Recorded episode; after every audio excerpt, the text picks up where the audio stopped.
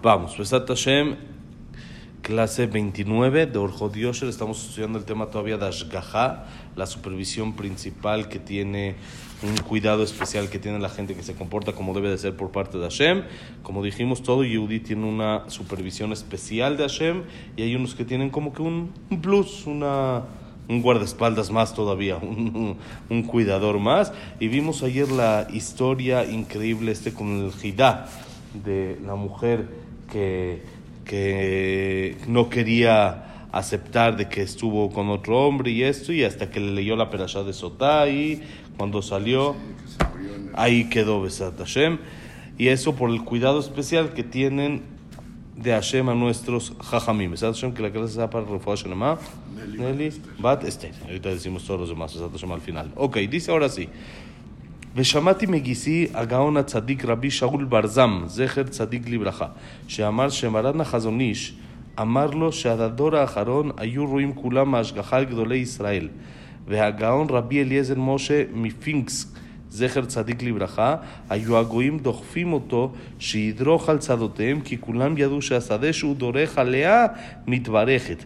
והגדול ממינסק היו בעירו כלבים רעים שכל העובר שם היה מת, היו מתנפלים עליו וכשהגדול הנ"ל היה עובר היו בורחים בזה ידעו כל העיר ורק בדור האחרון ממש בטל זה כנראה להגדיל הניסיון בעקבתא דמשיחא ואף על פי כן מי שרוצה לראות רואה גם היום dice que le contó su cuñado el cuñado del jajam ¿sí?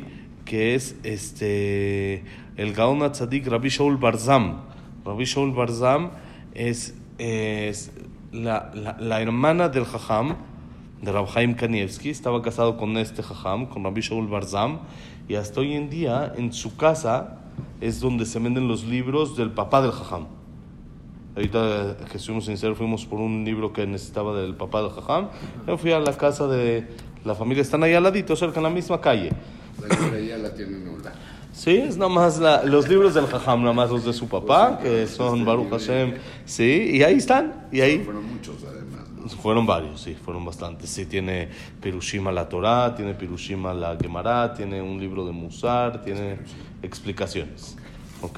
Ahora dice que él, es decir, el, el cuñado del Jajam, le contó al Jajam que el Hazonish, que era el tío de ellos, les le dijo que hasta la última generación todos veían como que hay una supervisión y un cuidado especial de Hashem hacia los Gedolim de Israel, hacia los Jajamim de Israel.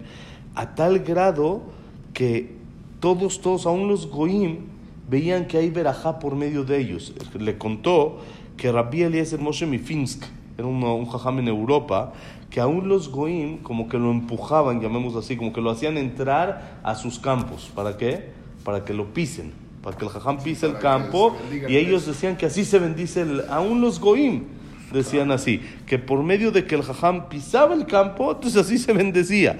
Todos sabían que el campo, que no, para nada, al revés, lo sabían, era claro todo el asunto. Eso que está diciendo, aún los goim lo reconocían que era claro que toda la verajá viene por medio del jajam.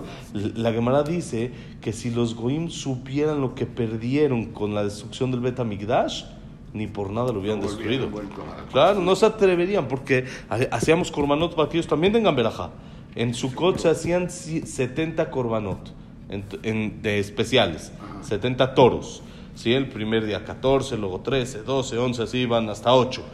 Cada día iban bajando la cantidad y el total daba 70. Dice la Gemara, ¿para qué? Una por cada pueblo, una por cada nación, para que todas las naciones tengan verajá. Entonces dice la Gemara, si los Goim supieran lo que perdieron cuando construyeron, destruyeron el Betamigdash, no se acercarían a destruirlo. Como lo que lo, lo, lo- lo hubieran protegido para, para que no pase esto. Entonces, aún los Goim entendían la protección y la verajá que da por medio de nuestros Jajamim. Y dice que en esa misma ciudad, en Minsk, sí, que era esta, la ciudad que dijimos del Jajam de Europa, había una persona ahí que tenía unos perros muy eh, bravos, llamémoslo así. Unos perros muy así, muy fuertes, que si pasaba uno junto a ellos, caparata. Entonces todo el mundo se cuidaba. Y cuando pasaba el Jajam por ahí, los perros escapaban. Los perros se iban para atrás. Y dice que esto, toda la, toda la ciudad lo sabía, ¿sí? No era como que un cuento a escondidas. Nadie, toda la ciudad lo sabía. Una vez le conté a mi hijo de que Lora Jaime Kadosh lo, lo echaron a un pozo con leones. Así cuenta la historia. Le echaron a un pozo con leones. ¿Por? Porque él trabajaba. Pero él, ¿cómo trabajaba? Él trabajaba nada más una, una cantidad de tiempo. Cuando él ya conseguía el dinero que necesita para toda la semana, se acabó, ya no trabaja. Entonces una vez, y era sastre, sabía hacer eh, ropa muy buena. Entonces una vez el rey quería ropa para una boda, entonces le fueron a decir. Y él dijo, perdón, esta semana ya no chambeo, ya, acabé. Ya acabé mi chamba, ahorita no puedo chambear. Me fueron a decir al rey, dijo, no, no entendió quién se lo pidió. Se lo pidió el rey, no, no hay, no chambeo. Con el rey no hay, se hace, no hay. Dijo Lora Jaime Kadosh, con todo respeto, yo quiero mucho al rey y lo valoro mucho, me tiene que esperar una semana porque ahorita yo ya me dedico a estudiar, ya no tengo tiempo para, para chambear porque ya junté, ya junté mi cantidad esta semana, ya no puedo, ya no necesito chambear, ya no quiero chambear, ya no quiero trabajar, ya nada. Dijo el rey que lo echen al pozo de los leones. Como con el rey no se juega, que es que el rey le dice que no, lo echaron al pozo de los leones y ya se fueron. Después de un rato vieron y ve que el jajam está sentado estudiando, sí tenía un libro, estaba sentado estudiando en el piso y todos los leones al- alrededor de él como si fueran perritos así chiquitos de los salchichas, de los así, sentaditos ahí a su alrededor, Escuchando. así viéndolo como el jajam estudia. El, el ministro que lo vio no lo creía, hasta que se volvió a asomar, se volvió a asomar, le llamó al rey, le dijo, venga a ver lo, Venga que... a ver lo que pasa. El rey dijo que no, les dieron de comer a los leones, que dijo, no, no les han dado de comer, igual que siempre están, Están listos para listos para, morder y comer. dijo el rey, sáquenmelo rápido a este jajam de ahí, No vaya a no ser vaya a que- ser que sí tenga ahí sus contactos y para que uno quiere, Vaya a matar a Y- sí, no vaya a ser que, entonces lo sacaron y se le tiró a los pies, dijo, por favor, perdóneme, no sabía que era usted tan kadosh, que esto, pero los jajamim te- siempre tienen una protección especial. Siempre, hay. por supuesto, existen también casos de que también les pasan cosas a ellos, ¿sí? No son, no son, eh, no, no es que no están en este mundo, pero son cuentas de Dios. Pero de manera general vemos cosas que con otro tipo de gente no vemos. Tipo, uno lo echa en un pozo de leones, se lo comen, no hay, no hay vuelta atrás, no hay. Exactamente. Ni aunque te quites. y cuando no te Exactamente, pero normalmente la naturaleza es uno lo echan al pozo de leones. Dios es el que marca los días. Sí, exacto, es lo que, pero es lo que vemos. Justo con los jajamim hay como una protección extra, a- fuera de lo, de lo natural. En una persona normal, uno dice, bueno, me echo del quinto piso y si me va a tocar, me va a tocar. No, no, ¿sí? Porque pues, ahí hizo uno que le toque. Y no puede decir, no, pues Hashem quiso. No, no quiso Hashem, quisiste tú. Sí, sí. Eh, Cuando uno se echó, él se echó, ¿no? Albedrío, sí, la persona decide. También una persona puede decidir sobre eso. Entonces, de manera natural va a pasar algo. Entonces, igual cuando alguien lo echan a un pozo con leones, de manera natural pasa. Solo se escucha casos rarísimos con gente muy especial que se salvaron de ese tipo de cosas. Entonces, dice que eso nada más en la última generación se anuló, que no vemos ese tipo de milagros tan claros. Y dice, ¿por qué será? Nada más lo dice así entre paréntesis en cuatro, cuatro palabras. Dice, ¿por qué será? Seguramente es para hacer más grande la prueba cerca de la llegada del Mashiach, dice el Jajam. Que no está todo tan claro. Si está todo tan claro, entonces ¿cuál es la prueba? Hasta el rey aceptó que el Jajam es... Sí, se llama ya época de llegada del Mashiach. El Jajam siempre dijo que ya estamos en la época del Mashiach. Se supone que son cada siete mil años. ¿no? Seis. Así. Máximo seis mil. Seis Máximo, mil. puede ser antes, ¿sí? Que es lo ¿Qué que intentamos. una destrucción total y Pues hay unos que dicen que sí, como que es un mundo nuevo, empieza otra vez de cero, hay otros que dicen que no, que ya en 6000 llega el Mashiach y el mundo sigue de manera natural, de manera nada más ya llegando al nivel de que no hay muerte, de que no hay eh, errores, de que no hay robos, de que no hay malas cosas en el mundo. De un mundo ya limpio, llamémoslo así. Pregunta, ¿el, el mundo tiene seis mil años? No, tiene muchos más. Hay, ¿Cómo hay- es este? Por eso es una de las pruebas de las opiniones que dicen de que cada 6.000 años se destruye. Puede ser que estemos en la 16 de la... De la, la- en, en el- la vuelta 16 de los 6.000 y por eso van tantos millones de no sé qué, ¿sí? Por eso no, no sabemos. Esa es una de las pruebas de los que opinan de que cada 6.000 se destruye y vuelve a empezar. Se destruye el mundo completo. Entonces, Sí, vuelve a empezar, pero sigue teniendo la de estas. es Destrucción total. Es un comienzo, según ellos. Es como una, Primero, un inicio un otra vez. va a haber- tener Sí, acaba todo. total. Es como cuando uno quiere hacer una limpia. Necesita... Sí, sí, está mal la empresa, está mal. ¿Qué hay que hacer? Cerrarla, se requiere una carrota, se acabó y abrimos nuevo de cero y empezamos y le echamos fuerza y ganas, ¿sí? Entonces dice, eso puede ser uno de los motivos por el cual no está tan claro la protección que hay a la gente especial. Dice, pero de todos modos, también hoy en día el que la quiere ver, la puede ver, no es de que no.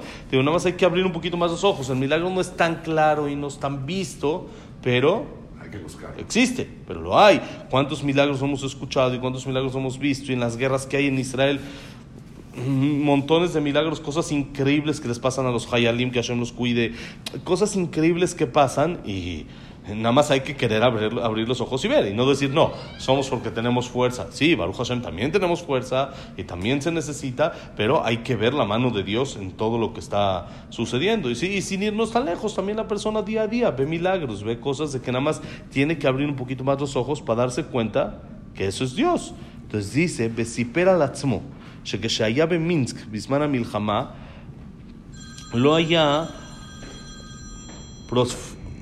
פרוספור... פרוספורט, ושם מי שנתפס בלי פספורט, פרדון, פספורט, ושם מי שנתפס בלי פספורט היו יורים בו מיד, ושמע שבאו חיילים לעיר לחפש והלך לברוח מהעיר.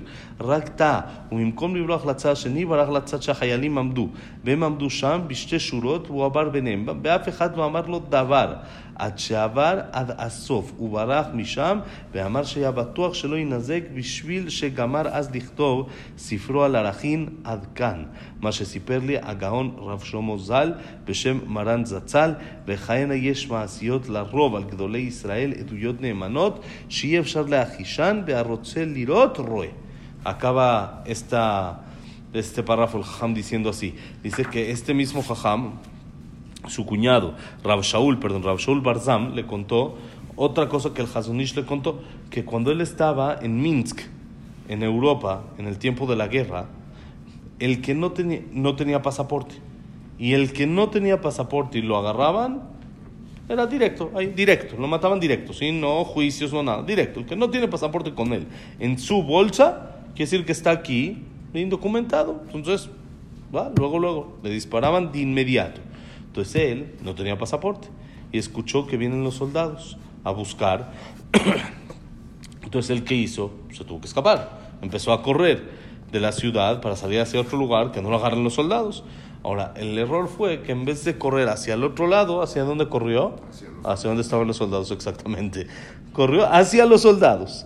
Dice que de repente llega y ve, y de repente están todos los soldados ahí. Están los soldados ahí.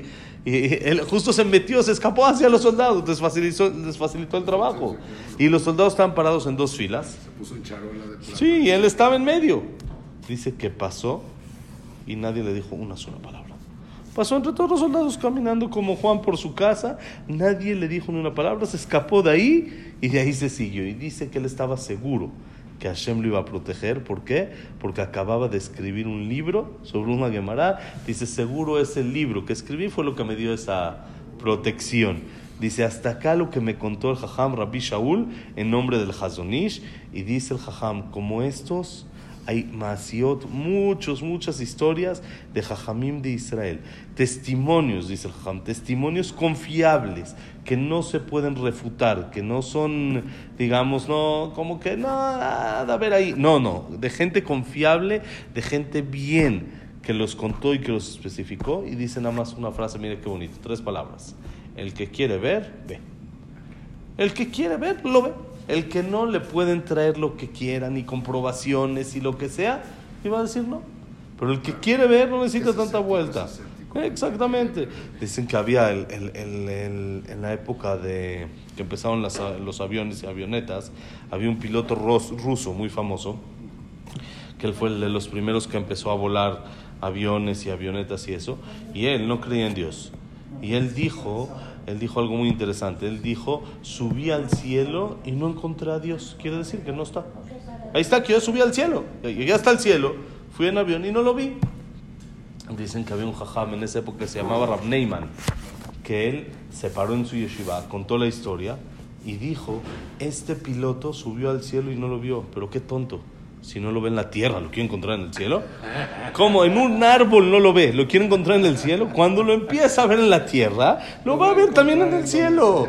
El que quiere ver, ve. El que no quiere ver, no ve. Y esa es la, la, la regla. Entonces, eso es lo que aprendemos acá con este tema de la ashgaha, la supervisión divina que hay. Entre mejor nos comportemos, más supervisión divina tenemos de Hashem. No quiere decir que nos va a ir bien en todo y que va a ser magia, porque si no, se quitaría el poder de elección, el libre albedrío. Si cada vez que la persona haría lo bueno de inmediato pago, haría lo malo de inmediato castigo, pues ya no habría sí, libre albedrío y sería lógico que la persona va a escoger por la parte buena.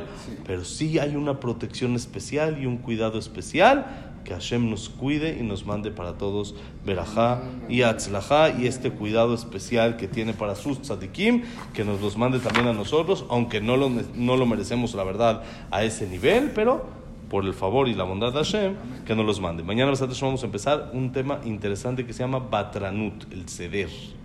El saber ceder, sí, este es algo muy interesante y muy bueno, Besat Hashem, para mañana. Besat Hashem, que la clase ha sido Leinun Ishmat, Abraham Menadel, Sarabat Miriam, Esther Bat Miriam, Eduardo Ben Mazal, Eduardo Ben Baitz, Hakam Ben Susana, Víctor Ben Claire, eh, Silvia Semul Batadela Simcha, David Ezra Ben Mari, Jack Ben Selja, Cecilia Batzalja, Luna Batzara, y Besat Hashem para Refuah Batester. Nelly Batester, David Ben Nelly.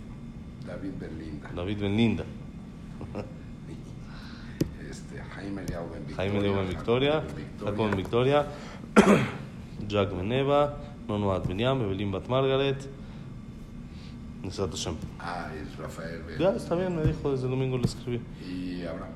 Besat Hashem, para que sea todo lo que necesiten, yo creo que sí. Beto también. Sí, ahorita lo voy a escribir ahora, Besat Hashem. Porque no ha venido ni nada, no se ha sabido nada de él. No, También le dio COVID. ahorita vamos a ver. Besat Hashem, para